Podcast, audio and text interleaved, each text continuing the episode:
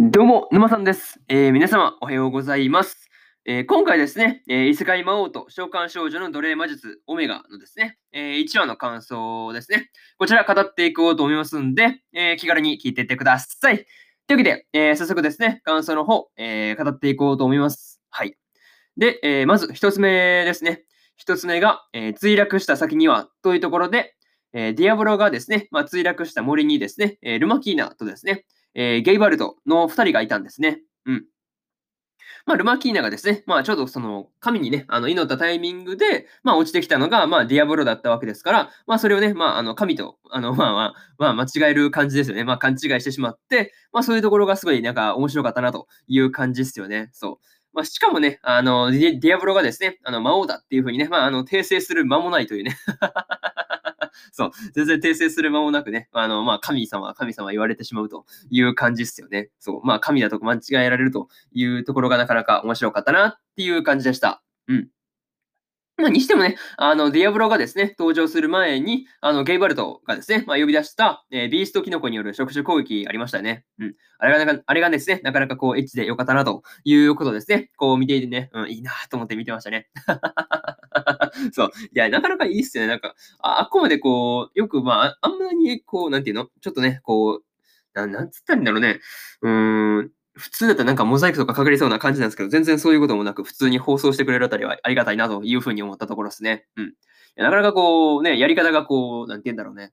こう、普通に、なんて言うんだろうね、同人誌っぽいというか、そういうところがあったなっていうのは思ったりしました。うん。まあ、しかもね、あの、ビーストキノコの触手がね、まあ、いかにもキノコっていう感じで、ちょっとね、あの、笑ってしまったなっていう部分がありました。うん。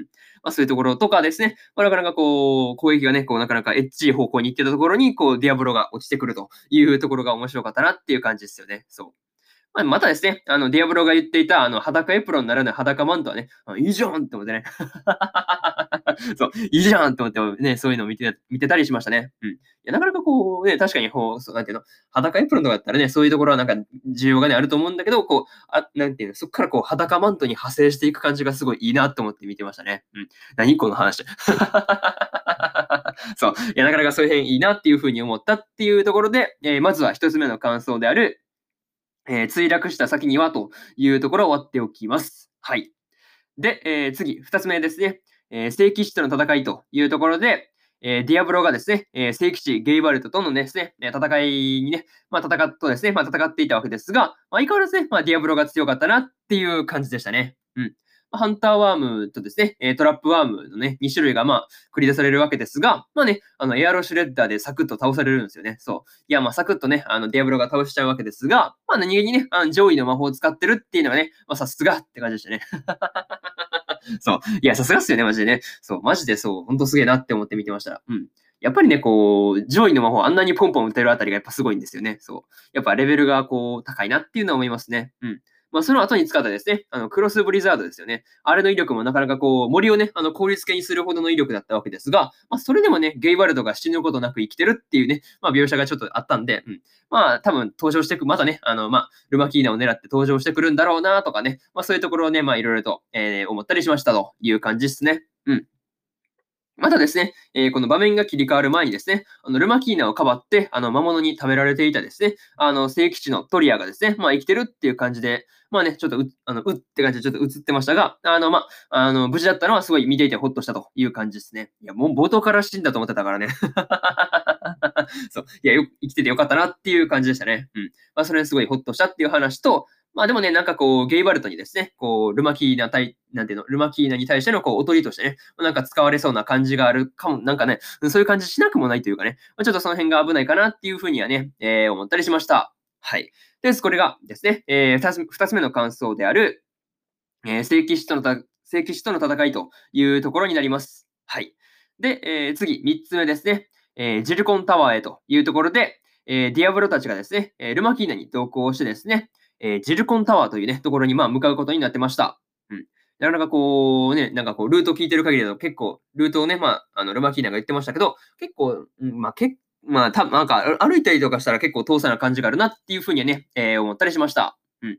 まあ、あとはですね、あの、ビショスという人物がですね、あの、夜の時に、あの、ルマキーナの話の中で、まあ、出てきていたわけですが、まあ、いかにもね、あの、敵として旅の途中でね、戦うことになりそうな感じがするなっていうところはね、えー、思ったりしました。うん。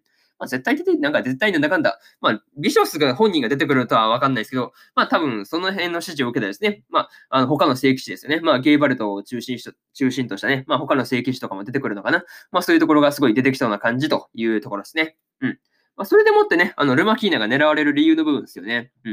まあ、これがね、あの、不正を正そうとしたからだったっていうね、まあ、わけだったんですが、まあね、うん、確かにこう、理由としてはまあ十分かなって思うんですけど、まあ、そもそもね、あの、不正を正すことにためらいがないっていうのはね、まあ、いい子だなっていうふうに思ったりしました。うん。なんかそういうところが、なんかいいよね。そう。ディアブロもね、うん、嫌いじゃないっていうのは言ってましたけど、うん。いや、自分もそう思うなっていうのは思ったりしました。うん。普通にいい子ですよね。そう。ただただいい子なんだけど、こう、相手にしてるのがちょっと悪かったっていう感じですよね。そう。まあ、そういうところがあるなっていうふうに思ったりしました。またね、えー、旅には、あの、クルムとね、えー、エデルガルトですね。この二人は、こう、留守番なのはちょっとね、残念だったんですが、まあ、まあ、確かにね、さすがに連れていくのはまずいですよね。そう。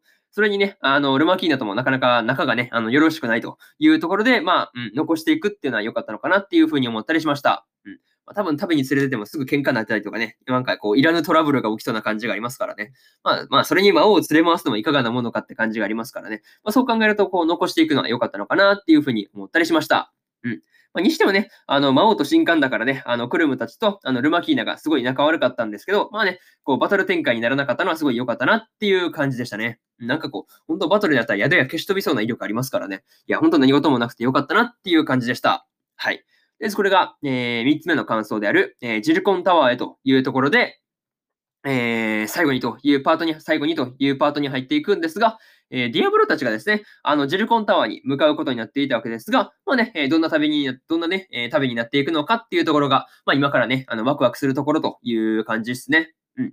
あとはね、あの、ファルトラですね、を出発する前に、あの、いろいろな人物が映るところで、あの、エミールがね、すっげえノリノリですごい笑ってしまったなという感じでしたね。うん。いや、面白かったね、そう。いや、なんかこう、久々にエミール見るとなかなかこう、なんか懐かしい気分になったなというところもありました。うん。